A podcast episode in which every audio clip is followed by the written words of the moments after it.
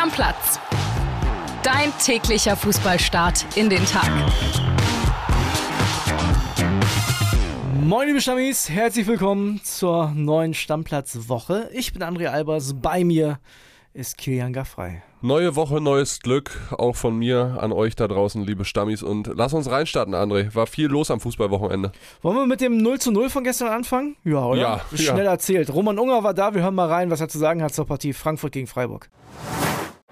Hallo André. Ja, am Freitag wurde Julian Nagelsmann in Frankfurt als neuer Bundestrainer vorgestellt und gestern ist er dann auch in Frankfurt geblieben, denn äh, er saß auf der Tribüne beim Spiel Eintracht gegen Freiburg zusammen mit seinem neuen Co-Trainer Benji Glück. Ähm, die beiden haben allerdings keine Tore gesehen. 0 zu 0 ging das Spiel aus. Eintracht war die bessere Mannschaft, hatte das Spiel komplett unter Kontrolle, hat es aber verpasst, sich wirklich hochprozentige Torchancen rauszuspielen. Ähm, man muss es einfach so sagen, nach dem Abgang von Kolomoani fehlt vorne so ein richtiger Topstürmer. Der soll dann erst im Winter kommen. Ein bisschen Glück hatte Eintracht auch, nämlich kurz vor Abpfiff hat dann Freiburgs Adamu zum 1 zu 0 getroffen. Allerdings stand er knapp im Abseits. Der VR hat es gecheckt, Tor nicht gegeben. So blieb es dann beim 0-0. Nagelsmann konnte sich ja hier in Frankfurt auch ein paar potenzielle Nationalspieler anschauen. Ansonsten, Eintracht bleibt weiter ungeschlagen. Mach's gut, ciao, ciao. Ja, ich habe mich gefragt, du hast ja für Freiburg getippt, ich für Frankfurt und wenn man das Spiel so gesehen hat, warum hat, hat man eigentlich nicht auf Unentschieden getippt? Ja, Ne? man fragt sich danach immer, woran hat es gelegen? Genau, wo hat er gelegen? Das hat sich auch Julian Nagelsmann auf der Tribüne gefragt. Woran hat es gelegen, dass ich ausgerechnet an diesem Fußballwochenende, dem ersten als Bundestrainer in Amt und Würden, ausgerechnet zum 0-0-Spiel gehe? Glaubst du, er hat es gemacht wegen Dino Topmöller, seinem ehemaligen Co-Trainer, oder weil er Erkenntnisse für die Nationalmannschaft kriegen wollte? Weil, ganz ehrlich, ich habe mal geguckt, wer da auf dem Platz stand. Ja, schon Trapp der Eheste mit Startelf-Ambitionen. Also es ist, glaube ich, eine Mischung aus vielem. Er war ja am Freitag in Frankfurt zur Auftaktpressekonferenz, dann war er noch beim Tag der Amateure. Wahrscheinlich ist er das ganze Wochenende einfach in Frankfurt geblieben, Ja. hat Termine geführt mit allen Leuten im DFB. Da musst du ja auch mal diese ganzen Strukturen und vielen Leute erstmal kennenlernen. Und dann hat sich wahrscheinlich am ehesten angeboten, Frankfurt gegen Freiburg zu gucken, mit Matze Ginter auf Freiburger Seite, mit Robin Koch, mm, ja, kann man nachdenken, mit Kevin Trapp, ja, kann man nachdenken, mit Mario Götze, bei dem lange nicht klar war, dass er spielt. Also kam ja dann erst später. Ja. Ja, äh, es wird eine Mischung aus allem gewesen sein. Gut, am Ende 0-0. Machen wir weiter mit Bayer Leverkusen. Die haben davor schon gespielt um 15.30 Uhr gegen den ersten FC Heidenheim. Und auch da hatten wir natürlich jemanden im Stadion, Pippo Ahrens, unseren Bayer-Reporter. Wir hören rein. Ja, hallo André. Die Bayer Arena ist wieder eine Festung geworden. Es war das vierte Pflichtspiel in dieser Saison, das die Leverkusener hier bestritten. Und das ist das vierte Mal, dass sie auch gewonnen haben. Diesmal 4 zu 1 gegen den Aufsteiger 1. FC Heidenheim. Ein Sieg, der nicht die ganze Zeit sicher war, denn in der 58. Minute kamen die Heidenheimer plötzlich zum Ausgleich durch Dingshi. Und es hatte sich Bayer auch selber zuzuschreiben, denn die Truppe von Xabi Alonso versäumte es allein schon vor der Pause alles klar zu machen. Aber nach der Pause, nach diesem Ausgleich, war es dann Jonas Hofmann, der die Weichen aufs Lied stellte nach einem überragenden Pass von Weltmeister Ezequiel Palacios, der auch schon das 1 zu 0 von Victor Boniface eingeleitet hatte. Ja, Palacios, der eine Matchwinner und der andere natürlich Victor Boniface mit seinem nächsten Doppelpark. Der Nigerianer ist wirklich eine Wucht. Boniface war kaum zu stoppen, hätte das ein oder andere Tor noch selber mehr machen müssen. Das 4 zu 1 schließlich ein, auch ein tolles Tor von Amin Adli nach einem tollen Pass von Alejandro Grimaldo. Leverkusen, ja, bleibt punktgleich mit den Bayern, ist jetzt Tabellenzweiter. Am kommenden Samstag geht es dann nach Mainz. Und äh, ja, wie man hört, werden rund 4000 Leverkusener dann ihre Mannschaft begleiten und die wollen den nächsten Sieg sehen. Kili, 4-1, klare Sache am Ende.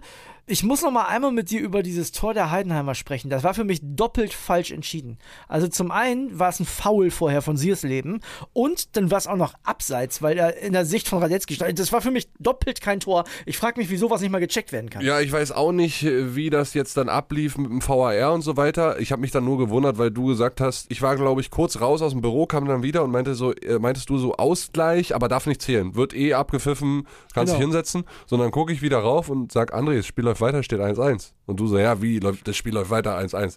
Ja, die haben nichts mehr überprüft. Läuft Total halt weiter. komisch, ja, ja. Aber am Ende war es ja nicht entscheidend für dieses Spiel, sondern Bayern 04 gewinnt äh, 4 zu 1 und Leverkusen, man kann nur äh, ja, den Hut ziehen. Es ist wirklich krass. Ich habe mal nachgeschaut. 29 Pflichtspieltore schon in dieser Saison. Okay, zur Wahrheit gehört auch, dass sie davon 8 gegen Teutonia Ottensen gemacht haben im Pokal. Aber 29 Pflichtspieltore in dieser Saison ist in allen europäischen Top 5 Ligen der absolute Bestwert. Das ist schon krass, also eine richtige Torfabrik. 13 Punkte nach 5 Spieltagen hatte Leverkusen noch nie in der Vereinsgeschichte. Super Saisonstart also. Und Boniface macht halt wieder einen Doppelpack. Hat sechs Tore nach 5 Spieltagen, hatten vor ihm nur Patrick Helmes und Ulf Kürsten, der Legendäre bei Leverkusen. Das ist schon alles krass und generell auch die Stürmersituation in der Bundesliga. Girassi 10 Tore, Harry Kane 7 Tore, Boniface 6 Tore. Patrick Hosp, unser Statistikpapst, der hat mal rausgesucht, es gab generell vorher nur sechs Spieler nach fünf Spieltagen, die mehr als sechs Tore auf dem Konto hatten in der ganzen Bundesliga-Geschichte. Jetzt allein sind es drei, die dazukommen. Also ist schon, ist schon generell krass, was die Stürmer gerade abliefern in der Bundesliga. Und Boniface gehört dazu. Was ich bei Leverkusen total beeindruckend finde, ist, dass da nicht nur ein, zwei Leute sind, die eine richtig gute Form haben, sondern die sind alle richtig gut in Form. Egal ob Wirtz, ob Hofmann, Palacios auf der 6, der hat so mega Pässe gespielt, auch gestern wieder.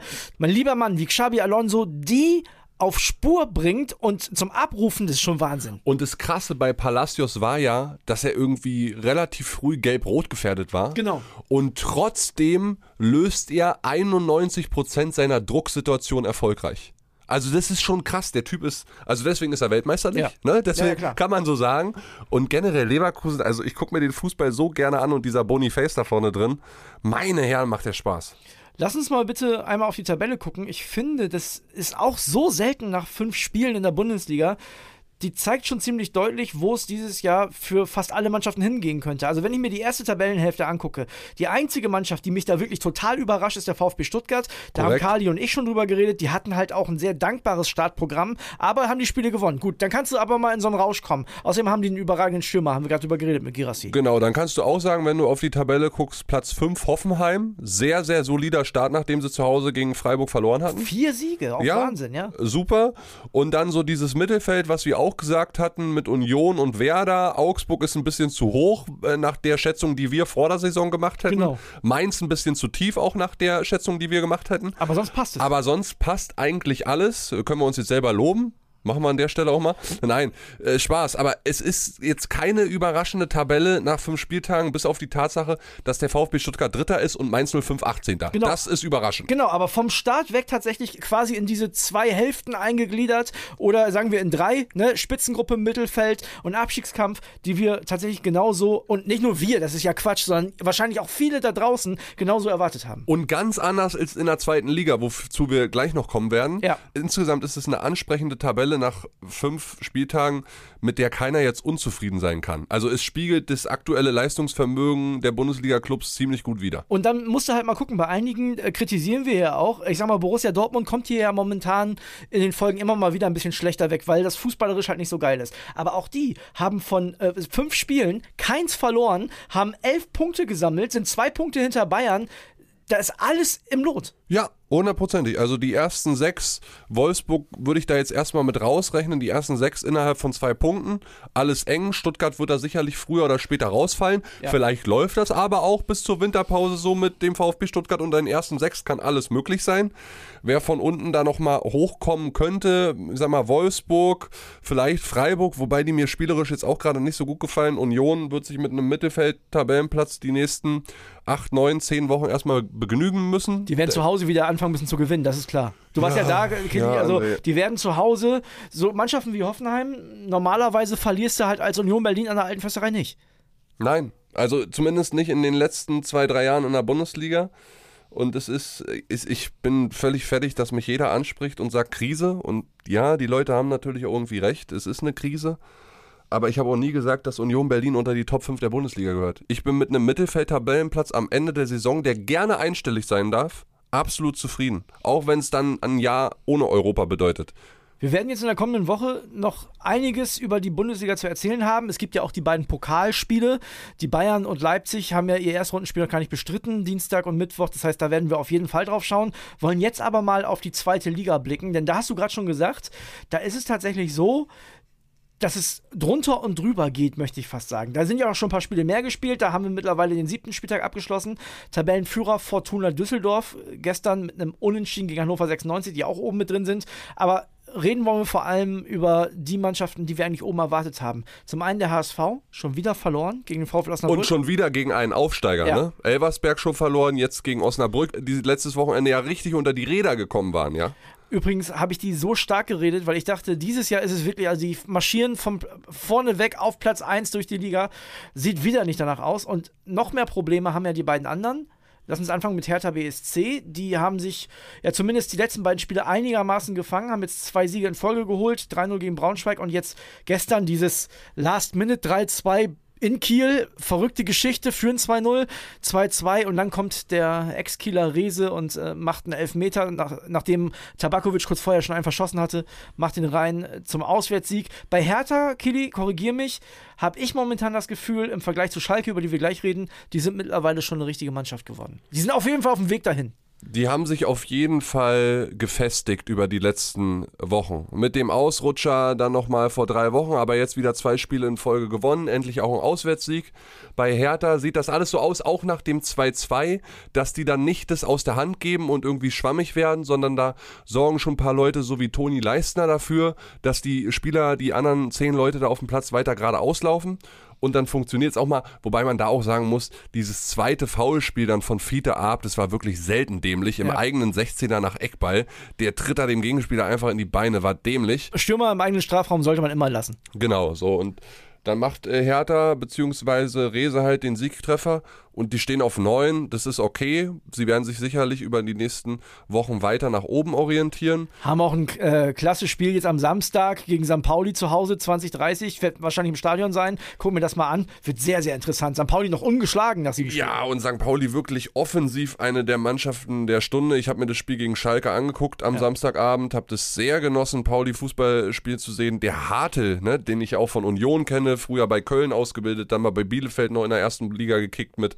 Der ist krass, der ist wirklich krass. Das ist gut, ja. Das ist richtig gut. Und die machen nach vorne so, so viel Spaß. Schalke 04 müssen wir drüber reden. Nachdem Thomas Reis, der dachte, er hat vielleicht so ein bisschen den Kopf aus der Schlinge gezogen, unentschieden in äh, Wiesbaden und den Sieg gegen Magdeburg, ne, wo sie das Spiel ja noch gedreht haben, gab es jetzt den ernüchternden Dämpfer. Es gab eine Pleite am Millantor, 3-1 für St. Pauli hieß es am Ende. Das kann passieren. Das kann auf jeden Fall passieren, dass du am Millantor verlierst. Aber bemerkenswert, Killy, war das, was nach dem Spiel passiert ist. Und zwar Ex-Unioner Timo Baumgartel hat sich äh, bei den Kollegen von Sky, bei Thorsten Matuschka unter anderem, zum Trainer geäußert. Vielleicht sagst du erstmal, was du darüber denkst. Naja, er hat sich so zum Trainer geäußert, er hat sich über die Spielweise mehr oder weniger beschwert, das konnte man raushören. Es ging ihm vor allen Dingen um diese 1-1-Situationen, die nach seiner Meinung sehr risikoreich sind und man dann gegen spielstarke Mannschaften wie eben Magdeburg zuletzt zu Hause oder auch gegen St. Pauli richtig Schwierigkeiten bekommt und dann kann es halt immer schon passieren, dass du zur Halbzeit oder nach 30 Minuten 3-0 hinten liegst. So hat er das gesagt. Genau, wurde dann nachgefragt, was er zum Trainer sagt, ne? Oder ob, ob die Mannschaft quasi hinter dem Trainer steht. Und da hat er auch was sehr Interessantes gesagt. Er hat dann gesagt, ja, das sind dann immer so diese Fragen. Also er hat nicht gesagt, klar, der Trainer, ne, wir sitzen, sind in einem Team oder so. Er hat gesagt, das sind dann immer die Fragen, die ihr stellt. Also, ich habe noch nie einen Spieler so ohne es aktiv zu tun, den Trainer anzählen sehen wie Timo Baumgartel. Es war dann natürlich so eine Kritik, die er verstecken wollte, ist ihm aber nicht gelungen, ist so unterschwellig. Ne? Also man hat schon deutlich rausgehört, nach seiner Meinung Thomas Reis, weg mit dem. ja, genau. So, äh, kann, ne? kann er gar nichts mit anfangen. Das Da hat man bist- exakt so gehört, ja. Ja, da wird dann über so ein Interview die Mediendirektion von Schalke 04 auch nicht glücklich sein. Die hören ja so ein Interview immer an der Seite mit. Genau. Ne? Ja, da kannst du dann auch viele Medientrainings und so weiter geben und ich weiß, auf Schalke wird das immer sehr zelebriert vor der Saison. Da stellt sich dann ein wichtiger Mensch dann vorher hin und sagt, so Jungs, das dürft ihr sagen, das dürft ihr nicht sagen. Und ist ja auch alles okay. Und bei anderen Bundesliga-Vereinen wird es ähnlich laufen. Man gibt den äh, Spielern halt so einen Verhaltenskatalog mit und wer dagegen verstößt, der wird sanktioniert. Ist ja im Fall von Timo Baumgartel auch passiert.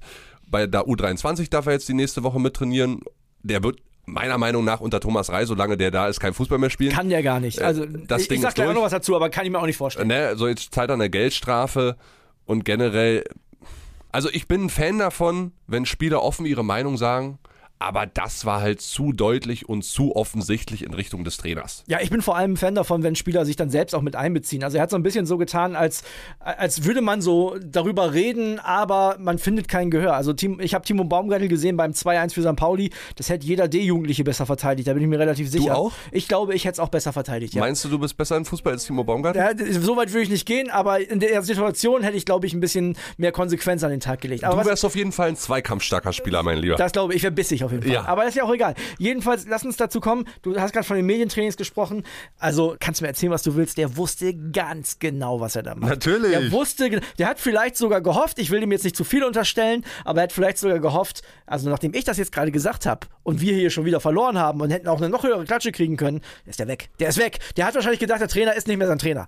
So. Ja, und, und wahrscheinlich hat er sich dann auch so angefressen gefühlt, weil er in dem System, so wie es gerade ist, vielleicht nicht so klarkommt. Du hast den genau. Fehler angesprochen. Genau. Das passt vielleicht nicht so zu ihm. Ja. Zu ihm würde eine andere Spielweise passen, als das, die, die Schalke momentan durchzieht. Das hat man offensichtlich rausgehört, dass der lieber anders spielen würde. Verteidiger freundlicher, was ja auch verständlich ist. Wenn du 15 Gegentore in der zweiten Liga nach sieben Spielen kriegst, das ist der zweitschlechteste Wert der ganzen Liga, dann kann ich natürlich verstehen, dass ein Innenverteidiger sagt, vielleicht machen wir es anders und ein Offensivspieler sagt, ja, vielleicht ist es doch besser, wenn wir vorne drauf gehen. Aber was ich dazu noch sagen will, ich habe bei Social Media ganz viele Sachen gelesen. Ja, und jetzt, das ist ja wohl lächerlich und es kann ja wohl nicht angehen, dass ein Timo Baumgartel jetzt bestraft wird. Leute, natürlich muss der bestraft werden. Der muss das ansprechen. Innerhalb der Mannschaft ich bin mir nicht sicher, dass das die Meinung von allen Spielern von Schalke 04 ist. Es ist bestimmt die Meinung von Timo Baumgartel, aber ich weiß nicht, ob, und das habe ich oft gelesen, ob das die Meinung von der ganzen Mannschaft ist. Ich weiß nur, dass wir beide sowas auch nicht machen könnten. Wir können auch nicht losgehen und sagen hier, ne, unsere Chefs bei Bild,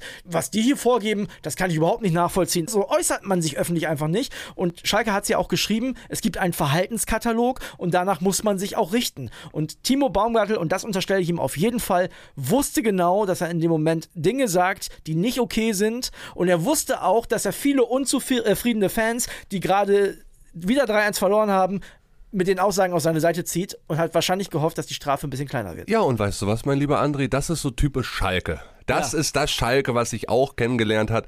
Man zerfleischt sich auf allen Ebenen selbst. Und jetzt steht man da mit dem Scherbenhaufen am Saisonanfang, klar, sieben Spieltage gespielt, aber halt auch schon sieben Spieltage gespielt. Relegationsplatz, und zwar nicht Sieben Punkte, ja. ja. Man hat zwar letztes Wochenende gewonnen, aber jetzt schon wieder eine Niederlage, davor ein Unentschieden, zwei Niederlagen. Ey, die stehen auf Platz 16. Ja. Das bedeutet Relegationsplatz Richtung Liga 3. Ja. Schalke 04. Ja. Lass dir das auf der Zunge zergehen. Dieses Riesenstadion, diese geilen Fans, diese geile Region. Ja? Dritte Liga, die ruft aktuell.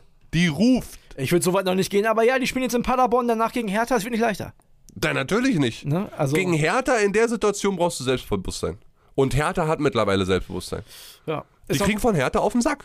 Kann passieren. Also wie gesagt, wenn ich mir das Programm angucke, der Schalker, Paderborn, Hertha, Karlsruhe, Hannover, das sind vier Spiele, mein lieber Mann. Und eine Sache sage ich dir, weil ich möchte die Folge immer positiv abschließen. Ja. Der erste FC Kaiserslautern, mein Hottake diese Saison zu Hause. Boah, sind die geil. Zu Hause richtig gut jetzt mal ein Spiel unentschieden zwischendurch gehabt, aber insgesamt vier Siege aus den letzten fünf Spielen. Jetzt auch gegen Hansa gewonnen, klar und deutlich. Und Hansa gehörte auch am Anfang der Saison zu den Teams der Stunde, haben jetzt aber auch dreimal in Folge verloren. FC Kaiserslautern, die werden da oben ein Wörtchen mitreden. Das ist eigentlich so das Team, was ich so erwartet hatte, könnte der KSC sein. Es ist Kaiserslautern dieses Jahr. Nur das erste Spiel gegen St. Pauli verloren, ansonsten alle Heimspiele gewonnen. Ja, ja. Die, sind, die werden am Betze lange, lange nicht verlieren. Pass mal auf. Gucken wir uns an. Kitty, wird wieder eine interessante Woche. Ich würde sagen, für heute mal einen Deckel drauf. Tschüss. Stammplatz. Dein täglicher Fußballstart in den Tag.